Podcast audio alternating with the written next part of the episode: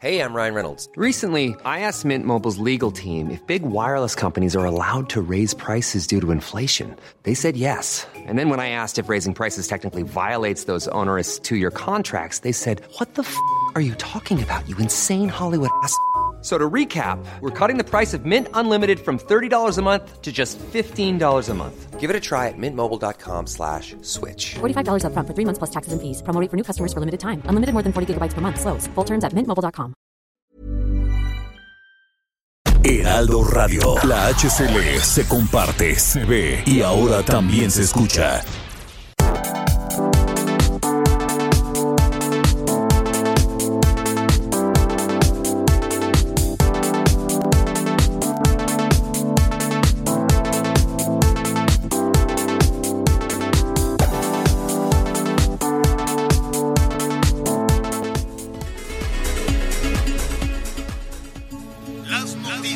¿Qué tal? ¿Cómo le va? Buenas tardes. Estás a punto de escuchar Yo soy Javier Alatorre. las noticias con Javier Alatorre. La vamos a pasar muy bien. Comenzamos. Vuela, vuela.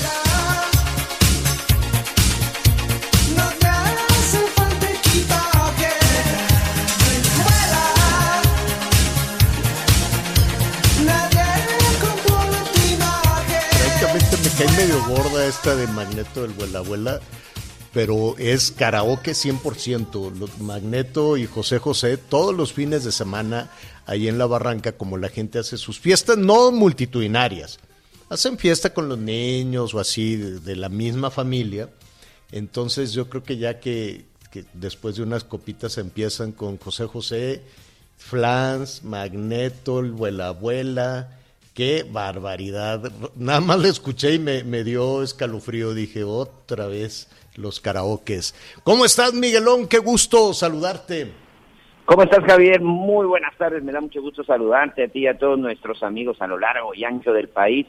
Sí, la verdad es que esta canción, este, en la, hace unos minutos platicábamos ahí con la gente de producción que, pues, con cuál empezamos y, y pues, Ah, con cuál por lo del empezamos. Felipe, por lo del aeropuerto. Sí, por supuesto, señor. ¿Qué otra Ah, canción? bueno, esa es otra Quería poner- cosa. Oye, quería poner la de Ando volando bajo, pero este, No, te iban, a, te iban a, a decir que no, te iban a censurar o te iban Sí, a sí, quitar sí. tus redes o cosas por el estilo. Mejor no lo digas. Que por cierto, en un ratito vamos, vamos a platicar con el senador Monreal a propósito de esta iniciativa para la regulación de las redes sociales. Muy buenas tardes, qué bueno, qué bueno que nos acompaña. Fíjese que hoy, pues, eh, el presidente López Obrador tomó un avión, si no me equivoco, de la Fuerza Aérea en el Aeropuerto Internacional de la Ciudad de México para viajar al nuevo aeropuerto de la Ciudad de México. Eh, entiendo que eh, lo hicieron de esa manera para estrenar la pista, ¿no? Apenas eh, eh, pues se estrenó la pista, el aeropuerto no, el aeropuerto pues todavía van a batallar un rato para, para el aeropuerto, pero pues la pista que, que si no me equivoco le habrán hecho algunas modificaciones, algunas adecuaciones, pero esa pista ya existía, es un aeropuerto militar. Sí, ¿no? claro, claro. Sí, es un aeropuerto en donde estaban eh, muchos de las unidades de la Fuerza Aérea Mexicana, incluso Ajá. la base de Santa Lucía es en donde se concentran todos los aviones cuando es el desfile militar del 16 de septiembre. Muchos recuerdos en ese en esas instalaciones militares, Javier. Ahí estaba también, no sé si todavía, creo que ya lo movieron a San Miguel de los Jagüeyes, pero también estaba por ahí en algún momento el grupo de operaciones especiales, pero sí, la pista ya existía porque ahí aterrizaba y no cualquier tipo de avión de la Fuerza Aérea Claro, es una pista bien hecha, pues, para Sí, aviones militares, para los aviones Hércules, para todo, toda esta este eh, tráfico aéreo que se, que se requiere. Entonces, pues le habrán dado una remozada. Vamos a ver, este, desde luego, las, las, eh, las maquetas que le presentaron al presidente. Está bien, qué bueno. Además, el presidente dijo que cuando esté listo el aeropuerto, eh, va a haber un ahorro.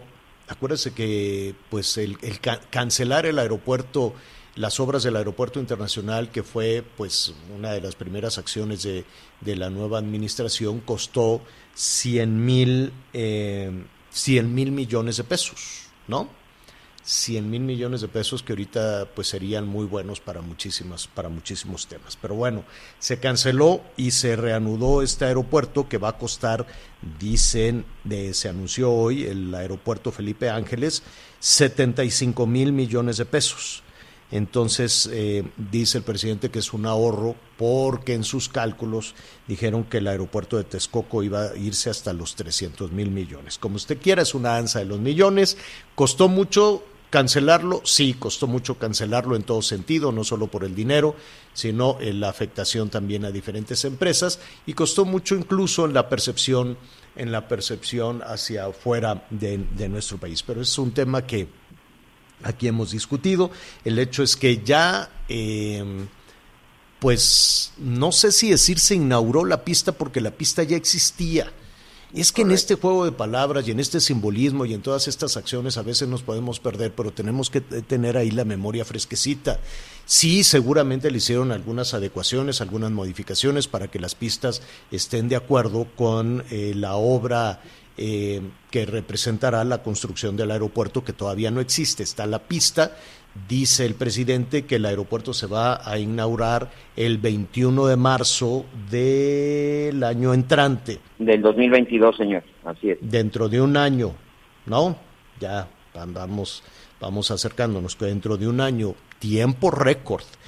Yo me imagino, yo me imagino que si ese recorrido en vehículos militares o en el surito, en el suru o en lo que tú quieras, se van desde Palacio Nacional hasta eh, el aeropuerto de Santa Lucía o el futuro aeropuerto Felipe Ángeles, pues apenas estarían llegando ahorita.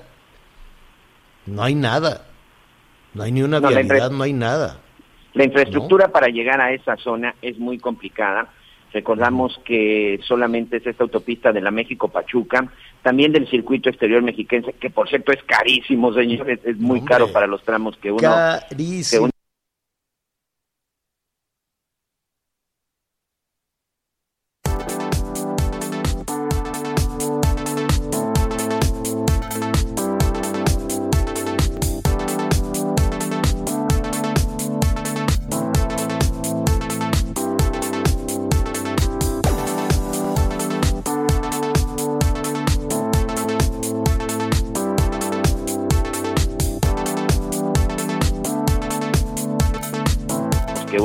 Carísimo. que uno recorre. Sí. Y la verdad es que es una de las zonas más complicadas, hablando de vialidad, porque terminal aérea, más las vialidades, todo en un año.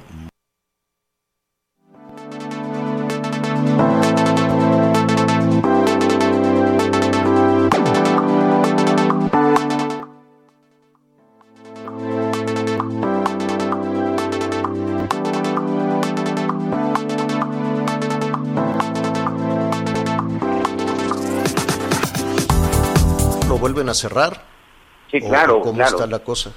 ¿No? No, no, no, es solamente eso, es solamente este eh, este avión que baja, que como tú bien dices, eso ya venía sucediendo. Nada más le dieron ahí su pintadita, le dieron ahí su repavimentada, pero es un aeropuerto, en este caso es un aeropuerto militar, Ar- argumentaciones y demás sucede en todos lados, ¿no? Sucede con los proveedores, sucede en la vida en la vida cotidiana, tú pides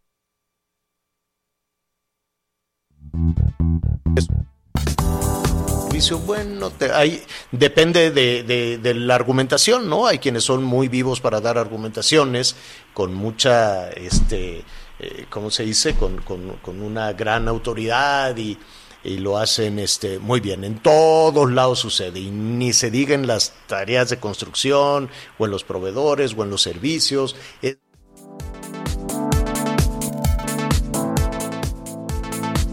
Todos lados sucede y ni se diga en las tareas de construcción o en los proveedores o en los servicios, es más hasta los que te llevan la comida ahí, ¿no? Los de las plataformas, te- ya ves que te entregan todo batido y te cuentan una historia, es que yo venía y entonces el bache y entonces el policía y entonces no me la dieron, pero sí me la dieron, o sea, todo mundo tiene una argumentación. Y así como pues eh, eh, esperemos que no se generen estas, eh, vamos a ver qué sucede, ¿no? Era como la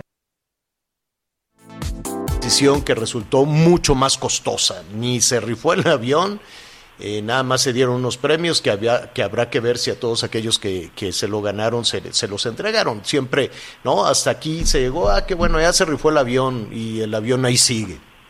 Entonces ese juego de palabras es lo que confunde, confunde muchísimo. Mira, hace poquito, Miguel, se nos dijo que la, las vacunas, que se suspendía la entrega palabras es lo que confunde, confunde muchísimo. Mira, hace poquito, Miguel, se nos dijo que la, las vacunas, que se suspendía la entrega de vacunas porque había que ser solidario con los países más pobres. Eso se dijo en la mañanera, ¿no? Como nosotros somos solidarios con los países que son más pobres que nosotros todavía, pues vamos a, a, a suspender este, se va a suspender la entrega de vacunas para que se los den a los más pobrecitos que nosotros. Después salió el canciller o salió el laboratorio, más bien Pfizer, y dijo, oigan, lo que pasa es que estamos reconfigurando para poder entregar dos mil millones de dosis. Y entonces estamos haciendo una inversión y estamos haciendo todo, toda esta, este, esta es una información que surgió de Bélgica. Entonces dijimos, oye, entonces, ¿es por la reconfiguración? O es porque es un asunto político, es un asunto de ser solidario con los más pobres. Entonces luego sale el canciller y dice, no, sí es la reconfiguración, pero ya no las van a entregar para el día tal. Y ayer sale la Unión Europea con una tercera versión y dice, ahora sí ya le autorizamos a Pfizer de Bélgica que envíe las vacunas a México. Y ayer mismo sale el canciller y dice, ya van a llegar las vacunas a partir del día 15 porque ya la Unión Europea autorizó el envío a algunos países, entre ellos a México. Entonces, ¿en qué quedamos? Entonces, ¿para qué me dices que es porque le vamos a dar la vacuna a los más pobrecitos? Y luego, no, es que es para la reconfiguración.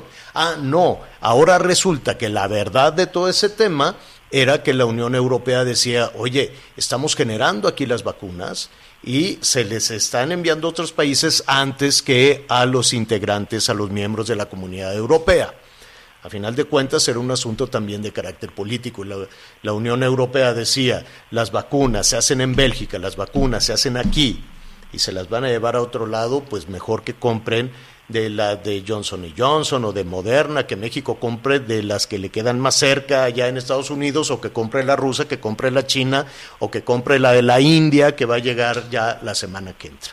Realmente eh, hay que tener, eso es un poquito nuestra tarea también. Nuestra misión es no, no, no tener esa memoria tan, tan, tan corta o tan laxa, porque se nos van abultando, se nos van... Eh, eh, incrementando, se van encimando todas las, eh, todas las declaraciones, todos los días hay un torrente de declaraciones, entonces pues eh, por eso es importante seguir. La buena noticia de todo esto es que ahí vienen las vacunas, qué bueno. Como sea, que, finalmente se dieron muchos muchas argumentaciones que no resultaron ser la que eh, al final de cuentas sucedió con lo de Pfizer, como sea, pero ya vienen. ¿No? Como sea, pero ya la Unión Europea dijo, bueno, órale, entonces ya el 15 de febrero llegan también las vacunas, ya se autorizaron también eh, las vacunas de AstraZeneca que se están fabricando en la, en la India para que comiencen a llegar de, de manera importante, y la vacuna rusa y la vacuna de Cancino y la Sputnik eh, B, siempre le decíamos Sputnik 5, pero es Sputnik B Qué bueno, qué bueno que ya, que ya vengan las vacunas, porque la verdad es que siempre es importante ver lo que está sucediendo en otras partes del mundo. Déjeme decirle, hoy, hoy Chile superó, el gobierno chileno superó la aplicación de un millón de dosis. Chile. Hoy puso ya un millón de dosis y, y ellos iniciaron hace seis días hace seis días y hoy ya aplicaron un millón de dosis. Y rápidamente, si vemos eh, los Estados Unidos, porque pues, es, eh, somos, es, formamos parte de un, de un bloque económico y político importante, ¿cómo están eh, las vacunas rápidamente? Déjeme decirle, a este momento son, ellos tienen ya distribuidas casi 63 millones de dosis, 62 millones 898 mil 800 y han aplicado 43 y medio vacunas. Entonces, pues sí, estamos retrasados y la buena, la buena noticia es que ahí este, ya vienen, ya vienen finalmente las vacunas. ¿Cómo las van a aplicar? Ah, esa es otra, esa es otra situación que también habrá que revisar. Oiga, pues eh, eh, hemos recibido muchísimos comentarios, muchísimos eh, llamados en torno a esta iniciativa del senador Ricardo Monreal para la regulación de las redes sociales. ¿Cuáles son los alcances para no equivocarnos, para no especular?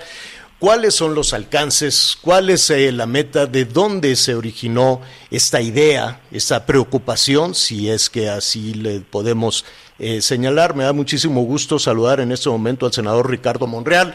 Senador, ¿cómo estás? Muy buenos días. ¿Qué tal, Javier? Buenos días, buenas tardes. Me da gusto saludarte a ti y a tu auditorio esta tarde.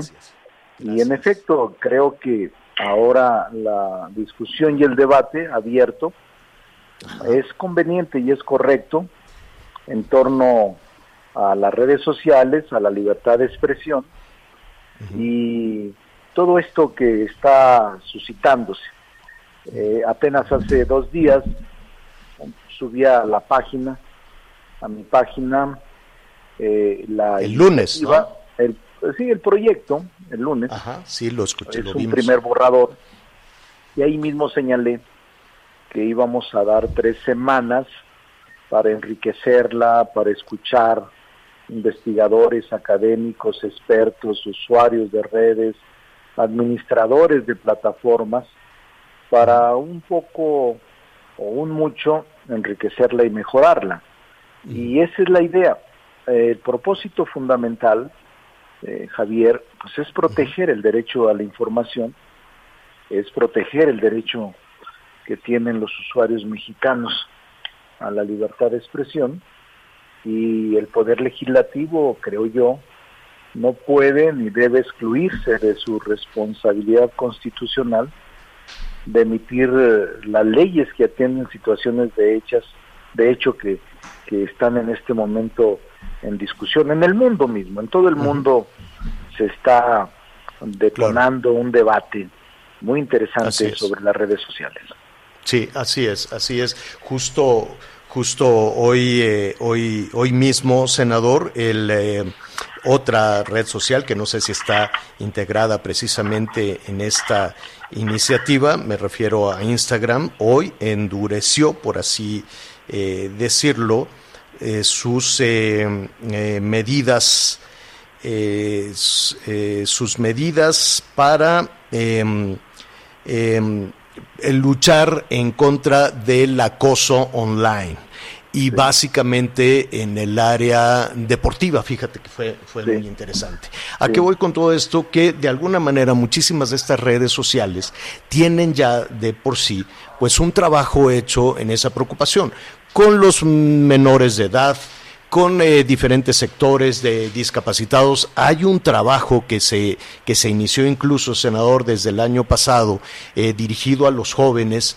eh, que a través de, una que, que pueden sufrir este ciberacoso o que pueden llegar al suicidio, en fin, si hay de alguna manera alguna forma de preocupación. ¿En qué momento eh, se detonó esta eh, preocupación para garantizar la libertad de expresión en México? ¿Qué viste o qué, qué, qué experiencia personal o qué fue lo que tú viste que te llevara a pensar en esta regulación, en particular hacia la libertad de expresión? Mira, desde hace años conozco el tema, pero particularmente tendré meses, quizá un año, Ajá. que empecé a escribir y empecé a investigar sobre este tema. Sí. Incluso creo que México es uno de los países que más usan las redes sociales, Sí. eh, tanto el Twitter como Facebook, como Instagram, como Google, como YouTube. Y en el mundo se está detonando, Javier. Por ejemplo, te digo que en el Parlamento Europeo, en diciembre, hace dos meses, se elevó, se mandó a consulta una legislación para regular redes sociales. Ahí se le llama acto digital.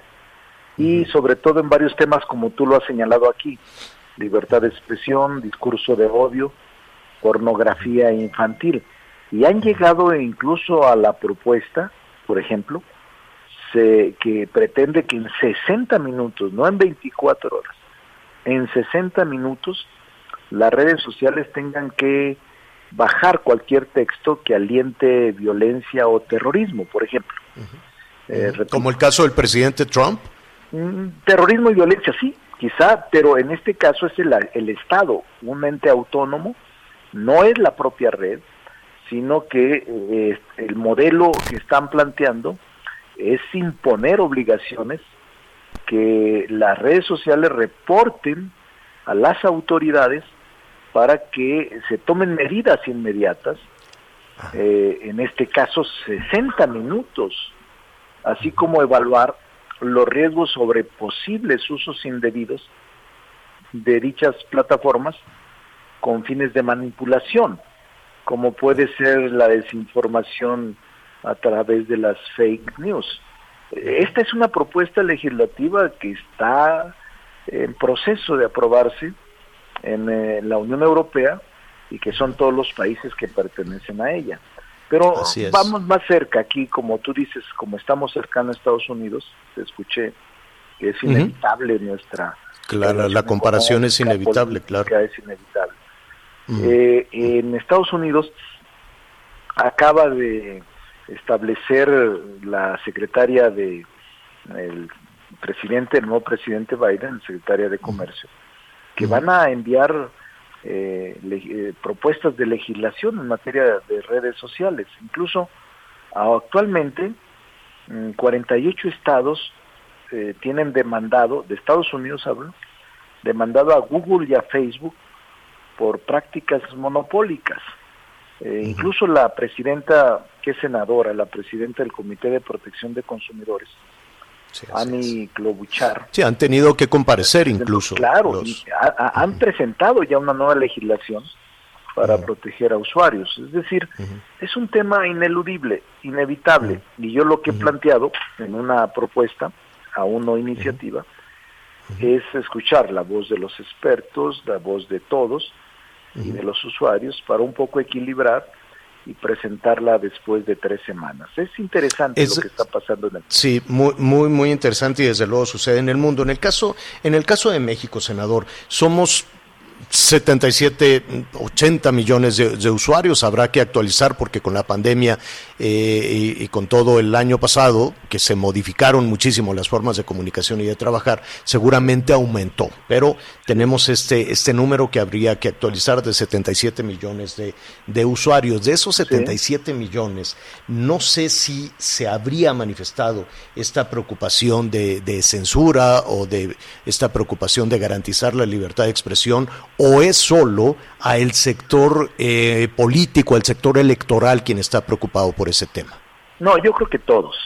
Son más de 80 ya, 80 millones del dato actualizado que tenga, sobre todo en Facebook, menos en Twitter, pero sí es eh, total la, la preocupación.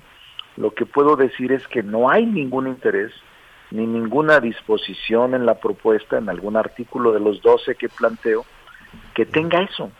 No hay ninguna censura, ni se le va Sí, a afectar al, al- al usuario.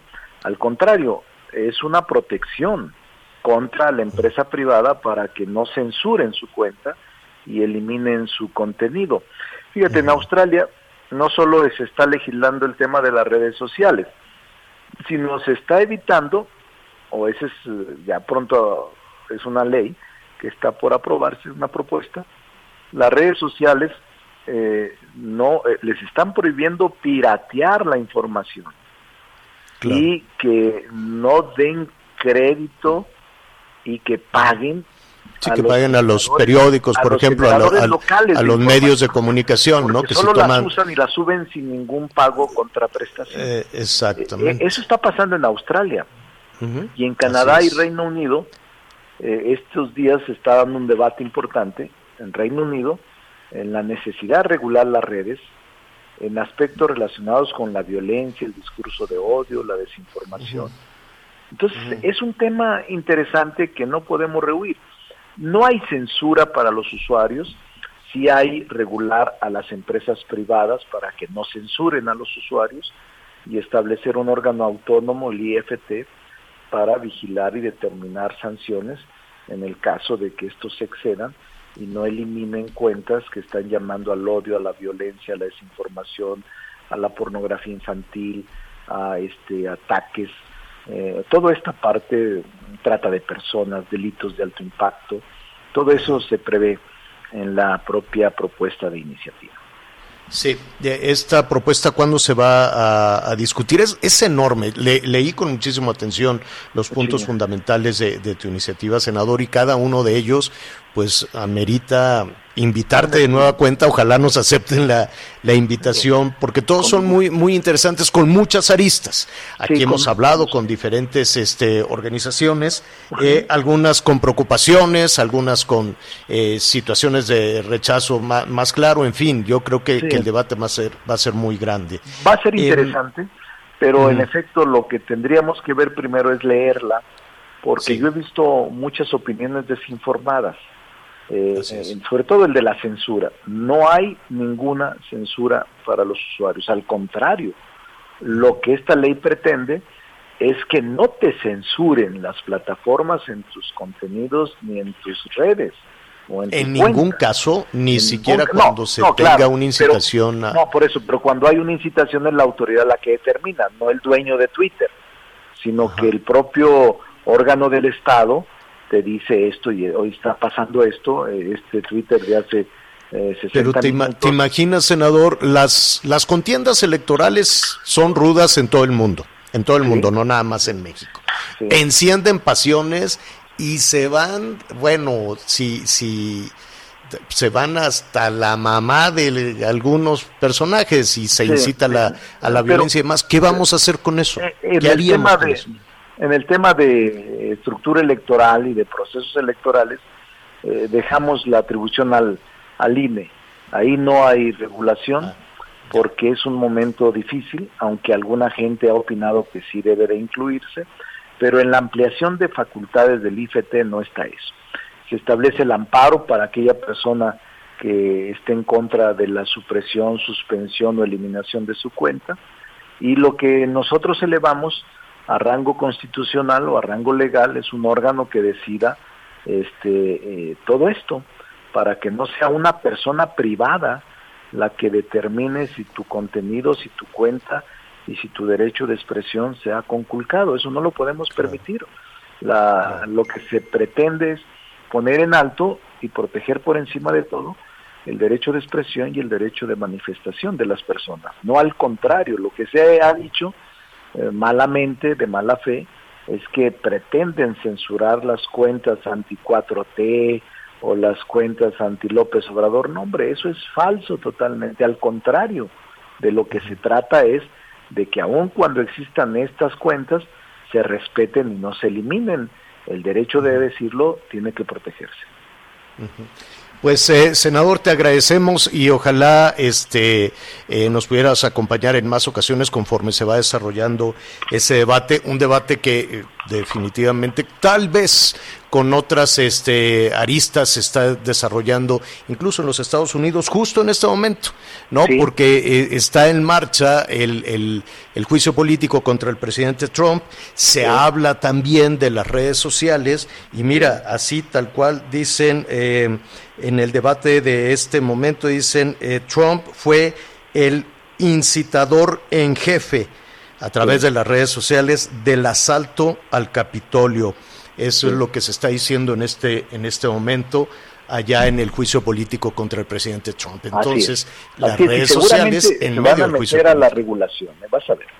Este, Exacto. por este efecto, porque seguramente están No, sí, de- detonó la situación de Trump esta No, idea de, de que no, está yo, yo venía trabajánondla hace varios meses, pero sí es un elemento a considerar. También te puedo decir que no está excluido del análisis. Claro. Sí, y ahí está el tema de los rusos y Cambridge Analytica y la Todo, definición, todo, todo, todo, todo, está Este, ahí. esta parte de, de los datos, que el acceso a los datos personales, la protección de los mismos, el ciberespacio, el espectro radioeléctrico, todo, todo tiene que ver. Por eso es un conjunto de elementos que hay que analizar con todo juicio y con toda serenidad.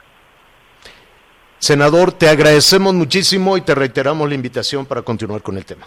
Saludos, un saludo a todo el Gracias. auditorio, Javier. Adiós. Gracias, gracias. Es el senador Ricardo Monreal, coordinador de Morena en el Senado y además eh, quien está impulsando esta iniciativa de regulación de redes sociales. Llámenos, denos su opinión, cómo se siente usted en su, eh, su actuación en las redes sociales, lo censuran, no lo censuran, está a gusto, se requiere esa regulación. Llámenos de inmediato. Atención, nuestros amigos en Nayarit porque vamos a hablar con eh, uno de los precandidatos al gobierno del estado. Volvemos. Sigue con nosotros. Volvemos con más noticias. Antes que los demás. Heraldo Radio.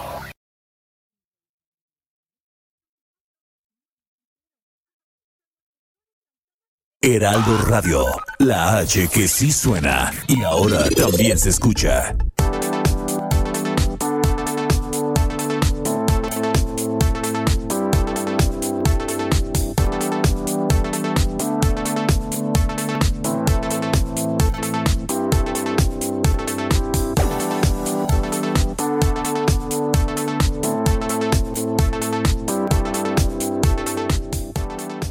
Nayarit hay un aspirante al gobierno del estado que la verdad es ya muy conocido eh, por, por su trabajo en la entidad, por su trabajo además eh, como senador y porque, eh, bueno, déjeme primero presentarlo, Miguel Ángel Navarro, doctor Miguel Ángel Navarro, qué gusto saludarte, ¿cómo estás? Bien, Javier, con el gusto de saludarte a ti y a tu auditorio. Te agradezco Oye, oye, doctor, la tercera es la vencida. Así es, la tercera es la vencida, Javier. Por eso Javier, digo que, eres muy conocido porque ya en dos ocasiones, si no me equivoco, corrígeme si me equivoco, has buscado el gobierno del estado de Nayarit. Tres, tres. Tres Con eso sería la tercera, con esta sería la tercera, sí. Exactamente. Ujú. El 2005, 17 y ahora porque el gobierno actual fue de cuatro años. Ujú. Ahora, eh, eh, déjame, déjame decirte y compartir además con, con nuestros amigos que aquí estamos muy pendientes también de muchísimos instrumentos como las encuestas. Y algunas eh, encuestas, por ejemplo, eh, bueno, todas te ponen de puntero. La verdad es que todas te ponen de puntero para convertirte en candidato de Morena. Y aquí estuvimos revisando, aquí comentamos, por ejemplo, la encuesta de Media Group, del Heraldo Media Group, que eh, te tiene en primer lugar con un 47% de preferencias sobre otros candidatos. ¿Qué opinas? ¿Te sientes confiado? No, ya con la experiencia que me da el haber participado, al contrario, pues siempre hay que pensar que va uno empatado o que viene uno de atrás, no aflojar en ningún momento dado el ritmo.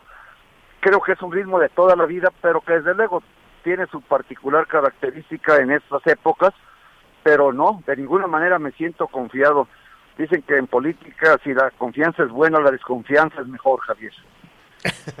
Así es. Eh, tu trabajo, eh, tu trabajo en pues, conociendo, recorriendo el, el estado. Primero, tu cercanía con la gente. Hay que, hay que re- re- señalarlo por tu actividad profesional. Después por tu actividad eh, política. Era, es necesario, Miguel Ángel, ir en coalición cuando tienes esa eh, ventaja, cuando tienes esa cercanía también con un sector importante de la población. Yo creo que se ve más que nada la integralidad también del Congreso Federal. Y en base al Congreso Federal se ve la conveniencia también de ir a los estados con partidos que comparten el proyecto hoy en día nacional de nuestro presidente y que fortalece eh, de alguna manera u otra, creo que no es de menos y si es de más que vayamos haciendo un equipo con otros partidos, con el Partido Verde, el PT y el PANAL. Ujú. Ahora, las eh, eh, estamos viviendo una situación extraordinaria, desde luego, ¿no? Eh, que en muchos eh, en muchos estados incluso han eh, cuestionado la viabilidad de que se desarrollen eh, de que se desarrollen las elecciones. Me refiero a la pandemia. Tú eres médico también y seguramente tienes una serie de recomendaciones. ¿Cómo puede un médico hacer campaña en medio de la pandemia? Aquí es donde pesa mucho la campaña de toda la vida, Javier. ¿Cuántas personas no operé? ¿Cuántas personas no atendí de parto? ¿Cuántos médicos no les di clases y los formé? ¿Cuántas enfermeras? Fui director de un hospital, fui delegado del ISTE, fui secretario de salud, fui diputado federal, fui senador por primera vez, fui diputado federal, senador por segunda vez, y aquí es donde siento yo una situación diferente, de un protagonismo personal de yo quiero ser, a una sociedad que te dice lo necesitamos y usted debe de ser en una gran proporción. Entonces Es tiene que ir diferencia. en consonancia con el deseo popular, el deseo social. Porque hoy en día podrá, podrá, y será una expresión que yo interpreto, no poder estar de acuerdo con la ideología, pero sí en el propósito. ¿Y cuál es el propósito? Bueno, empezar a reivindicar a la política a través de generar espacios de empleo, generar igualdad social, combatir excesos en el ejercicio del poder, etcétera, etcétera, que son nuevas coincidencias que se dan al margen de las ideologías partidistas. Nayarit es un estado que, que conocemos, es un estado entrañable, es un estado que, que quisiéramos ya regresar, ¿no? Eh, a, a contar, a contar muchas y, y muy buenas historias. Sin embargo, este, a pesar de toda la, de toda la riqueza y de todo lo que puede ofrecer en, en la industria turística, en la gastronomía, en las eh, cuestiones agrícolas, es decir, Nayarit ofrece muchísimas cosas. Sin embargo, tiene también el flagelo de la violencia, el flagelo del narcotráfico.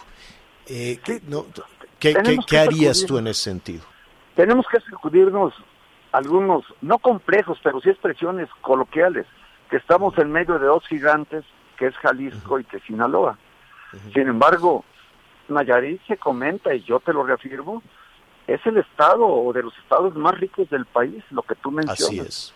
así Tenemos es. 300 kilómetros de litoral del más alto atractivo a nivel global. Tenemos 500 mil hectáreas de alta vocación productiva.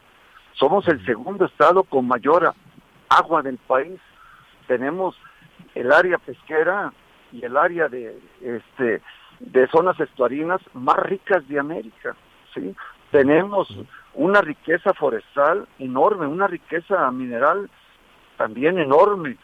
Entonces tenemos todo, en lugar de estar en el penúltimo lugar del país para aportar al Producto In- Interno Bruto del país y vernos como un país que está, un Estado, perdón, que está esperando que le aporten los demás, nos tenemos que relanzar. La pandemia nos da la oportunidad de reinventarnos, de relanzarnos y de crear un nuevo federalismo.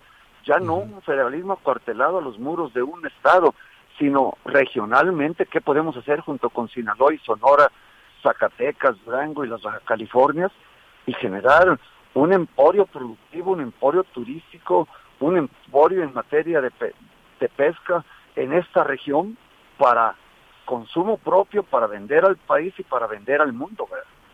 Tienes toda la razón. La verdad es que hay que conocer, hay que conocer muchísimo más. En la primera eh, oportunidad, pues estaremos ahí contando las muchas y muy buenas historias que, que, que hemos eh, que hemos hecho en Nayarit y que seguramente así será. Bueno, pues viene una contienda, será, bueno, así son las contiendas electorales, doctor, en ocasiones son rudas. ¿Estás listo para ello? ¿Estás ahorita en la precampaña? ¿Cuándo se define la candidatura? Bueno, eh, aquí hay un precandidato único de, de parte de Morena, en base Ajá, a ¿que tú? hicieron en su momento, que soy yo. Vienen unas campañas, me conoces, me gusta un debate firme, pero no un debate sucio, ¿sí? A, a- Exacto. a- a- a la difamación, desde luego, un- una propuesta, y a la mentira una respuesta, y, y de ninguna manera caer en, en una diatriba que no siento yo, en una confronta que yo no siento de ninguna manera. Tenemos que construir unidad, no destruirla. México es lo que necesita hoy en día y yo estoy dispuesto a hacerlo. Si he notado, te digo como médico que soy hoy en día como político, hay una autoestima que tenemos que levantar en el país, una esperanza que ha caído, se nos han incrementado los suicidios, el consumo de drogas como producto de este tipo de situaciones, desempleo y pobreza, y yo estoy decidido a, en este proceso interno de Morena, de simpatizantes y militantes, a levantar esa esperanza y decirles, Nayarit va a caminar, Nayarit va a salir adelante, y hay mucho Nayarit y mucha ciudadanía para volver a relanzarnos y mostrar al país todo lo que valemos, Javier. Doctor, me dio muchísimo gusto eh, saludarte. Esperemos que esta sea la primera de, de varias con- eh, conversaciones y por tu conducto un saludo a nuestros muchos y muy buenos amigos allá en Tepic, en Acaponeta, en tantos lugares bellísimos en, en Nayarit. Muchísimas gracias, Miguel Ángel. Gracias, se te quiere mucho, Javier. Hasta luego. Adiós. Gracias, es Miguel Ángel Navarro, eh, candidato único, precandidato, será el candidato de Morena al gobierno del estado de Nayarit. Y saludamos a nuestros amigos a través de la Nayarita 97.7 FM y el Heraldo Radio 96.1 allá en Tepic. Hacemos una pausa, volvemos. Sigue con nosotros. Volvemos con más noticias. Antes que los demás. Heraldo Radio. La HCL se comparte, se ve y ahora también se escucha.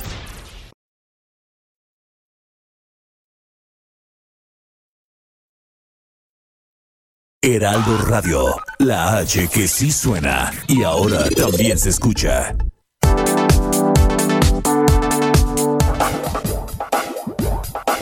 Todavía hay más información. Continuamos. Oiga, otro de los temas, además de esta iniciativa de, de- de control de las eh, redes sociales, pues hay varios temas en discusión en Parlamento Abierto y uno de los que se ha discutido muchísimo es el outsourcing, que todo apunta a que esta eh, estrategia que han utilizado muchísimas empresas, eh, pequeñas y grandes, pues va a desaparecer. ¿Qué alternativa, nos han preguntado muchísimas personas, qué, alternativa pueden tener ante esa eh, situación? Me da gusto saludar en este momento al abogado Salvador López Villaseñor, director general de Estratego. Em, Salvador, ¿cómo estás? Buenas tardes. Hola Javier, buenas tardes. Gracias por la invitación y saludos a tu audiencia. Al contrario, pues todo apunta a la modificación o desaparición, tú, tú- tú dinos cuál sería la, o transformación, cuál sería la, la palabra correcta del outsourcing. ¿Qué, qué, qué- qué alternativa pueden tener quienes se habían apalancado, quienes, eh, no apalancado, sino quienes se habían apoyado en esta figura? Muy bien, el, el problema que tuvimos en México durante muchos años es que esta figura se utilizó mal, se prostituyó, tuvo muchos más fines fiscales que los fines naturales del outsourcing que se utiliza en otros países. Entonces, en este momento la propuesta de reforma está siendo radical en el sentido de prohibir lo que se venía haciendo antes y no dar una opción intermedia. ¿Qué es lo que se está prohibiendo? Está prohibiendo que se simule la figura patronal, es decir, eh, que pongamos como patrón a alguien que no es, porque eso lleva a ciertas consecuencias en algunas ocasiones, como desconocerle a un trabajador de antigüedad y en general sus derechos, además de disminución de situaciones fiscales que obviamente al gobierno tampoco no le gusta. Pero ahorita con el TEMEC no tenemos muchas opciones. Tenemos que garantizarle a los Estados miembros del TEMEC que México está llevando a cabo el más alto cumplimiento normativo laboral y es parte de lo que busca esta reforma. Sin embargo, claramente se pudo haber buscado una opción intermedia para que los empresarios pudieran tener el beneficio natural del outsourcing y no un beneficio indebido. Entonces, desgraciadamente esta reforma está siendo contundente en el sentido de prohibir lo que tienen que prohibir, lo cual está bien, pero no permiten a las, a las empresas que realmente tengan opciones para maquilar su nómina, que es lo único que nos deja pendiente esta propuesta de reforma. Es decir, que en, en la figura del outsourcing hoy tan satanizada ya es como una mala palabra, Salvador. Eh, había beneficios originalmente en un outsourcing transparente, en un outsourcing eh, legal, por decirlo de alguna manera. ¿Qué pueden hacer ante la desaparición de esa figura? Eh, me, me refiero a, a las empresas, sobre todo estas empresas medianas eh, que, que, que estaban eh, creciendo de esa manera. Bueno, dejando de hacer esas prácticas, hoy por hoy estas empresas van a eliminar ese riesgo penal fiscal que tenían por hacerlo. Realmente había mucho daño patrimonial eh, en contribuciones al gobierno, entonces ya se va a evitar. Pero las empresas deben de saber que este gobierno que tenemos hoy, eh, estas normas, mejor dicho, que tenemos hoy, normas que fueron publicadas desde el primero de diciembre del 2012, nos dan ciertos premios por cumplir a cabalidad la normatividad laboral. Una buena opción es hacer programas de productividad y realmente los empresarios van a tener un beneficio muy parecido al que tenían con el outsourcing, pero sin los riesgos que corrían haciendo outsourcing.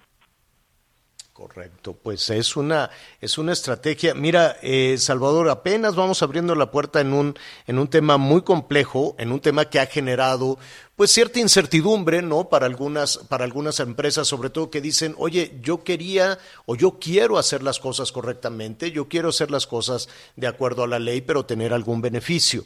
¿Nos puedes dar eh, tus redes o cómo entrar en comunicación con Estratego? Sí, gracias Javier por la amabilidad. Eh, nosotros nos van a encontrar en redes bajo el nombre de Estratego Firma. Estratego empieza con S. Estratego Firma. Estamos en la, en la mayor parte de redes conocidas y bueno, acérquense con nosotros porque realmente hacer las cosas bien te va a generar cierto premio eh, y hay que saberlo explicar y hay que saberlo aprovechar. El empresario debe de saber que no está solo y que estamos listos para apoyarlo y orientarlo. Estratego firma con S. Estratego firma. Muy bien, Salvador, te agradecemos mucho esta conversación. Gracias a ti, Javier, un abrazo y gracias a tu auditorio. Al contrario, es el abogado Salvador López Villaseñor.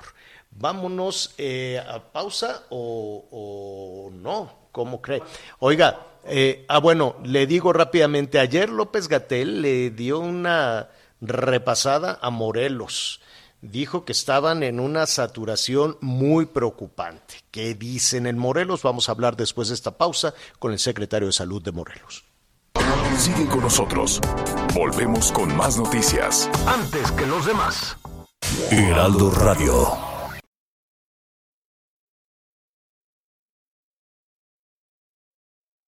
Heraldo Radio.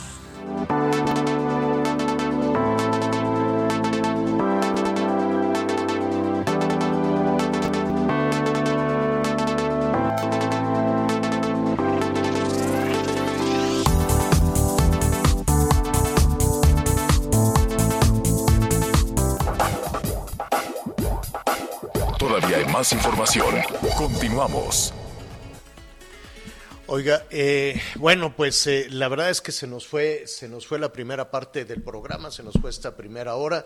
Le agradecemos al secretario de Salud de Morelos que eh, lo teníamos aquí programado, pero mañana, mañana veremos la respuesta que le da el gobierno de Morelos, el secretario de Salud a Hugo López Gatel, que dijo, ¿saben qué? Morelos está ardiendo con una saturación preocupante a propósito de los contagios del COVID-19. Esto lo vamos a, a retomar entonces este, mañana. No, no, no pudo el secretario, ¿verdad? No pudo el secretario. Bueno, muy bien. Oiga, este, siguen decomisando droga, muchísima droga en México, Miguel. ¿Qué te parece si retomamos el tema en esta segunda parte de, del programa? Y cuando digo México me refiero a la Ciudad de México. ¿Qué está, ¿Qué está pasando? ¿Qué es lo que está detonando el consumo de droga? ¿Por qué hay tantas toneladas de droga? ¿Están operando los cárteles aquí? Es una situación, desde luego, que preocupa. ¿Cómo vamos con los mensajes, Miguelón? Muchas gracias a todos nuestros amigos, muy atentos aquí, nos dicen nuestros amigos, por ejemplo, en la zona de Chiapas, en Tuxtla Gutiérrez, Chiapas. Es importante que este asunto de las vacunas, la gente sigue preocupada por las vacunas, Javier. Es importante que este tema de las vacunas se baje ya del tema político. Yo no sé si van a llegar medio millón o 15 millones. Lo importante es que se empiecen a aplicar. Se supone que nosotros estamos entregando vacunas a la gente más pobre que no han volteado hacia el sur del país. Deberían de venir a Chiapas para que vean lo que está sucediendo. Nos dice el señor Marco Aurelio en la zona de Tuxtla Gutiérrez. Muchas gracias.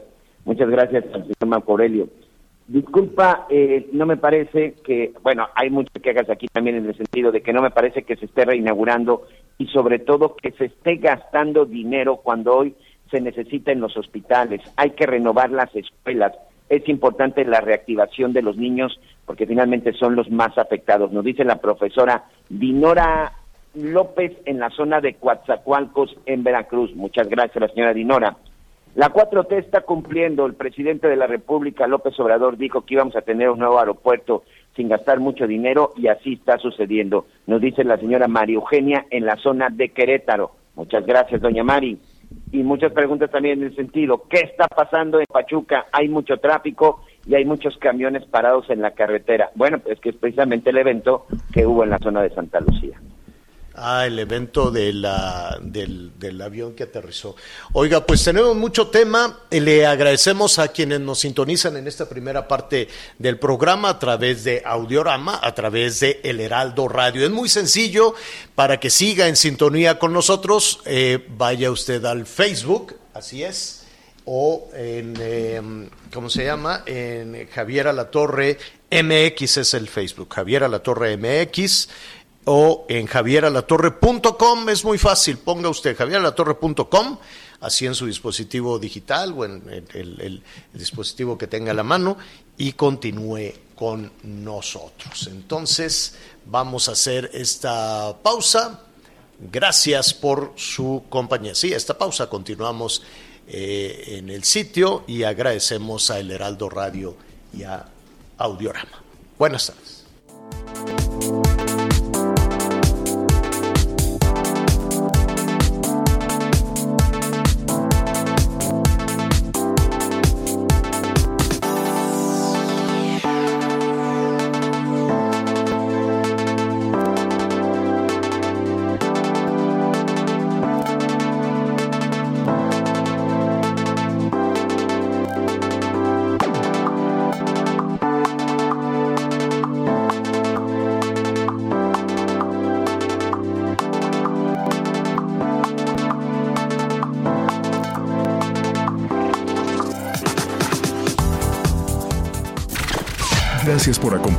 Acompañarnos en Las Noticias con Javier Alatorre. Ahora sí ya estás muy bien informado. Heraldo Radio. Ever catch yourself eating the same flavorless dinner three days in a row? Dreaming of something better? Well, HelloFresh is your guilt-free dream come true, baby. It's me, Kiki Palmer. Let's wake up those taste buds with hot, juicy pecan-crusted chicken or garlic butter shrimp scampi. Mm. Hello Fresh. Stop dreaming of all the delicious possibilities and dig in at HelloFresh.com. Let's get this dinner party started.